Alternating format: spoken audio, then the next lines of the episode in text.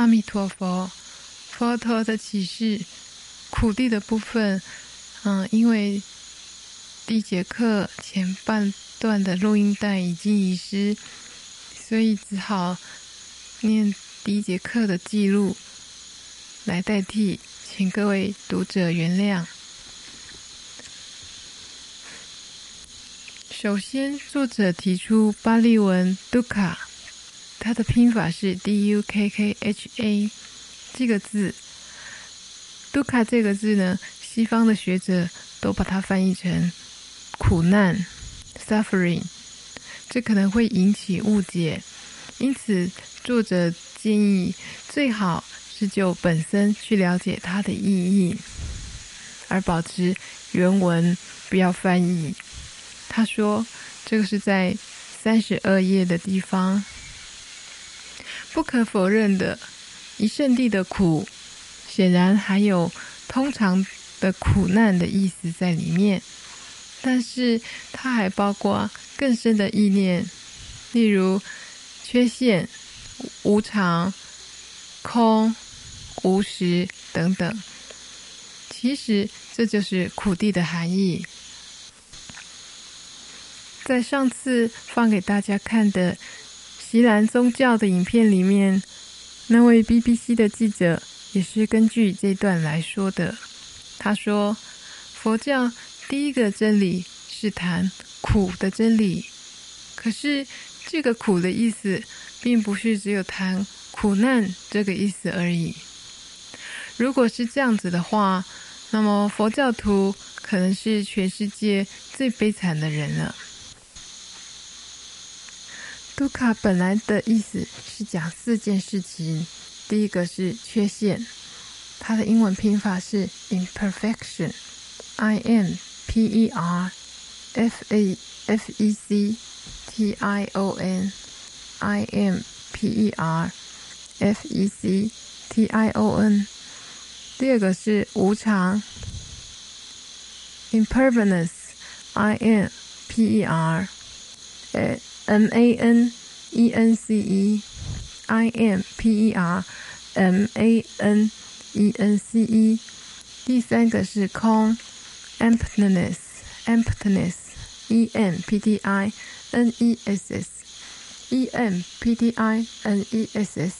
第四个是无实，insubstantiality，I N S U B T A N。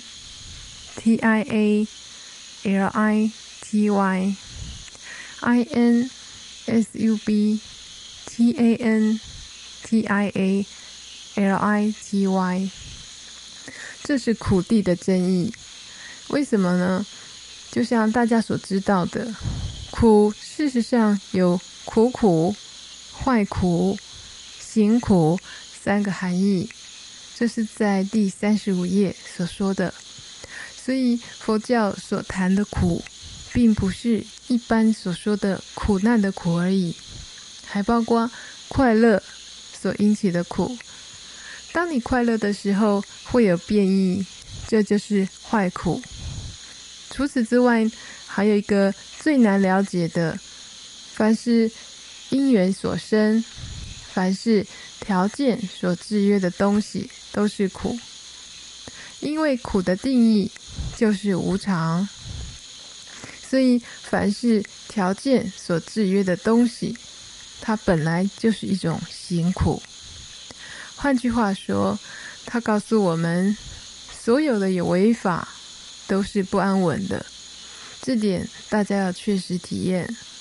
包括任何再怎么维系，维系到你所追求的最高境界的禅定也好。不管是心理或物质上的追求，不管境界多么高，只要是有违法，它就是无常。作者从这个角度来开始苦的问题，这是他独到的地方。另外一个独到的地方是像三十二页所说的，佛教所说的苦地，就像前面所说的，并不完全。只有苦难的苦，它还包括所有经验上的感受。经验上的感受还包括乐。佛教说苦谛，并不是否定快乐，佛教也谈快乐，包括家庭的快乐，乃至于无着之乐，无着的快乐，没有执着的快乐，还有心灵的快乐等等。可是这些都包含在苦里面，甚至高级禅定所得到的纯净的精神状态。其实他已经没有一般的苦了，纵使是这么高超的精神境界，都还是属于苦。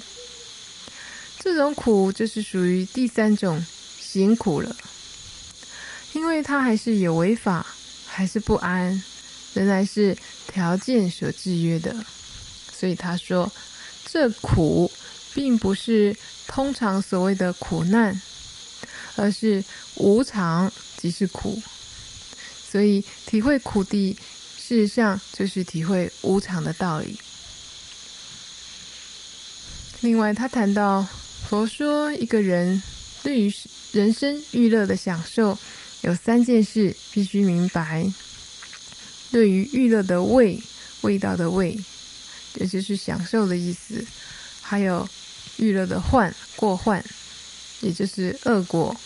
恶是善恶的恶，果是果报的果，也就是种种的危险性的意思。第三个是从欲乐的解脱处，你有这三方面的体认之后，才是真正能得到解脱。这是在第三十三页以下所说到的。所以佛就对比丘说：如果你对欲乐的味、患不明白的话，不能说真正从欲乐得解脱，因此佛教所说的解脱，并不是想象的解脱，而是有经验的基础。你能真正的了解欲的味，同时你也知道它的过患，才有办法谈解脱。以出出家为例子，出家讲起来是远离家庭的娱乐，可是当你准备要出家的时候，如果对于在家的乐不明白，不知道在家到底有什么吸引力，这个吸引力有什么缺陷，这两点如果不明白的话，即使你说你有办法完全离开在家的束缚，那也只是暂时而已，只是条件没有聚合而已。可能你以前是没有碰到那些因缘，所以让你出家了。出家之后，有一天你遇到那种外缘的时候，你就陷进去了，因为你当时不是真正确实的了解在家有什么过，什么欲乐，有什么苦患。所以对于想出家的人，我都会再三的提醒他：出家有出家的苦和乐，同样的，在家有在家的苦和乐，你都检讨过了吗？如果出家的时候只是一味的想出家如何如何的快乐，在家如何如何的麻烦，事实上并不是平衡的。因为出家以后还是有出家苦的一面，可能你那时候就会后悔当初怎么没有想到。反过来说，看到在家人甜蜜的样子，你又会懊悔当初怎么没有想到那种家庭的快乐呢？所以，确实了解这三点，才是一个智慧的解脱。这些都是一般人在谈苦谛的时候，很少会去注意到的地方。这也是著作者独到的地方。又例如，例如三十六页谈行音的时候，作者改用破我的执着的方式来说明，这也是比较特别的地方。其次，作者对于其他宗教以及哲学所认为的和物质相对立的精神呢，分了两个层次来谈，也就是分了两个层次来谈精神哈。第一个是以意根来谈的，就是也就是说啊，别人很容易认为它有一个实体的，例如三十七页所说的。第二个呢是以意识来谈。譬如四十页所说到的，另外在四十一页火的比喻是一个相当深的比喻，对于智慧的了解有很大的启发作用。讲到这里，有学长问问题，他问说：为什么佛对五个比丘直接说四圣地，可是对耶舍呢，却先说持戒、布施、升天的道理以后，才说是圣地呢？阿弥陀佛，以下的部分有录到音，请大家继续听慧明法师讲解。那为什么啊？为什么要先说这个？原因是什么呢？我刚才当然简单的讲一下，能够让它变成白布。那变成白布是什么意思啊？为什么说这个东西能够变成使它变成白布啊？这本来是心如在问，那我是让大家再想一想，为什么？啊？升天之论，原本他所能够接受的，这是这个啊，叫华什么？星座啊，对，星座，星座所说，其他的同学的意见。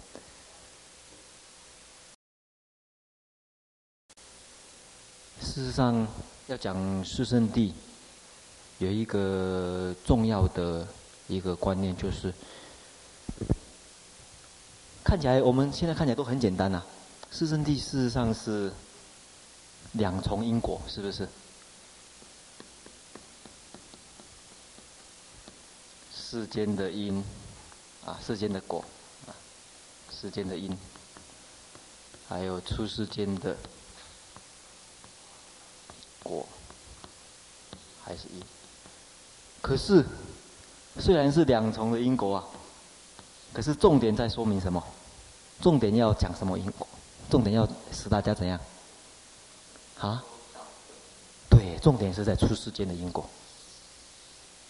他讲，他他讲苦谛是为了苦灭，所以重点是在于讲出世间的因果。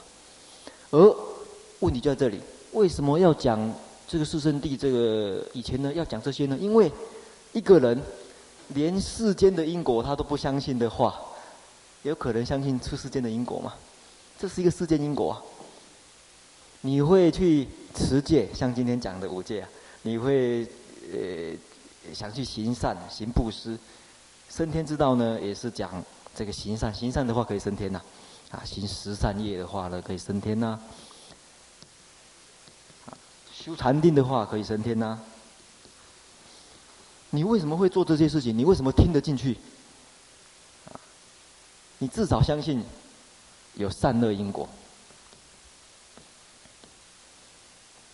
善恶因果，就是善因会得什么呢？得恶恶果跟应该是不是恶果？应该是苦啊，苦乐果啊。善因呢会得乐果，然后。这个恶因呢会得苦果，最起码你会相信这个，你才会去做这个啊，对不对？否则根本为什么要持戒？根本不会想去持戒。持戒，你晓得持戒是一个善因，然后它能够得乐果。你先要有这个基础，然后我再跟你说，哎，还有还有出世间的话，你才能够接受的。所以，为什么有一些人现在为他们说这些的原因是这样子？因为他们连世间的因果都还没有建立起来，那马上就为他们说出世间的话，那是有一点这个劣等了，有点跳级了。所以，为什么有一些人需要先跟他们说戒论或者施论或者施论戒论升天之论？原因是在这边，这个是有这样一个次第。那有的像他跟他的这个五比丘说呢，他就不用，因为五比丘他们本身已经是修行人，他这些修行人至少都相信这个因果的人，他们本身也有修苦行，本身也修也有修禅定，啊，所以直接为他们讲出世间法就可以了，啊，所以是有所不同，所以有一些人适合先为他建立世间的因果，让他在世间因果上面能够安立以后，再说出世间因果。这是一个重要的一个因用意呀，这样子心读晓得吗？好。阿弥陀佛。接着有学长问，这个问题是在四十五页的第七行，四十五页的第七行，为什么佛说，凡是真正见到苦的，也必定见到苦的升起，也必定见到苦的止息，也必定见到导致苦的止息之道。嗯嗯，这个题目应该是看四十五页啊比较好一点，因为那个五十页那个地方是注啊，它那个注是配合四十五页，配合四十五页中间所说的啊，因为就真的中间那段，简单的说，这就是苦的圣地意义，明白了这个圣地这极为重要，因为佛说，凡是真正见到苦，一定见到苦的升起，也见到苦的止息，也见到。导致苦止息之道，也就是凡是见到，诶、苦圣地的人呢，必能够见到其余的地。你应该从这一段来，所以大家，诶、看四十五页跟五十页对照看才比较清楚。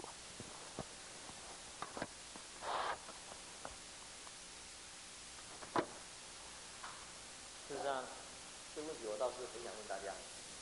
你们。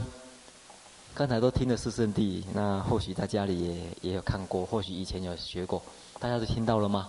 听到了，能够彻底能够知道四圣地的人是谁？你晓得吗？知知道四圣地的人？啊？啊？这个不能讲说彻底啊，就是说知道四圣地是谁？最低标准。最低标准。啊？啊？是吧？出国，出国，哎，见到位，见到的意思就是见到四圣地嘛，出国啊。那这大家刚才都听到了吧？听到了吗？哎，那大家也都知道了吧？都看过，大家都是出国了。真的是出国了吗？假如呃这个说出国的话，可能会被禁正骂啊。他刚才骂了很久。胡扯，大妄语。为什么？对、啊，大家都听到了四圣谛，我写在黑板上。所以刚才没听到，这个出国了没有？差差在什么地方啊？差在什么地方？看到什么？啊，可能发觉可能连看到没都没看到，真正看到都没看到。看到谁还没有咬起来吃的人，实际上是出国的人。出国的人他看到水了。可是他还没有亲证涅槃，所以这个已经是出国的人了。我们连水都还没看到，为什么？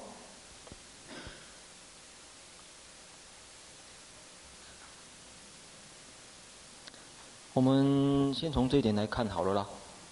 你看哦，这个我们先不谈这个啦，好，这个是不谈，这个基础假定大家都有了啊，这个假定大家有了啦。啊，可能这个地方都有疑问也不一定，在这个地方可能就有疑问。大家真的是相信有善有恶了吗？真的相信善一定得乐报，相信恶一定得苦报吗？真的相信了吗？我我那我觉得不一定。啊，哎，真的相信就不会，而且不会起种种怀疑。种宁舍生命，他也不会造恶啊。就要讲戒的话，临舍生命他也不会破戒。可是我们事实上很难。这一个，哎，要考试的时候看到别人作弊，哎，就得很高的分数，我们心就痒了。你看哦，我们也可以学一学呀，啊，这很快嘛，对不对？马上就可以得到快乐的，好像恶因可以得乐报呢。你看，考试作弊，马上就得乐报啊，啊，这个现在在选举，很多人都用违法的方法，对不对？买票啊，各种方法，各种方法。造恶因呢？可是他认为可以得乐报，可以当选，很不容易相信的。大家不要以为那么容易相信呢、啊。你布施的时候真的那么愉快吗？会，你你布施的时候会很愉快布施吗？呃，你恐怕都觉得，哎呀，你看我付出了，好像损失了。我们会觉得善因好像是苦果。今天大家上山来这个听经呐、啊，讲起来应该是善因呐、啊。可是呢，好像很难联想到乐果，觉得坐在这边好像很苦的样子啊！早知道不应该上来，在家里看电视还比较快乐啊！我看连这一层都不容易建立。好，我们不，哎，那不过我们不要讲那么高，假定大家这这个都已经好了啊，这没问题了。我们来看这个好了。刚才讲过，见苦地，见苦地就能够，也就是这个问题，见苦地就能够，哎哎，见到其他师弟。为什么呢？大家想一想，苦地，苦地是什么？内涵、内容、五音，对。所以今天讲了很多五音啊。五音哦，问题在这里哦。你真正见到五音的时候，你想一想，灭是什么灭？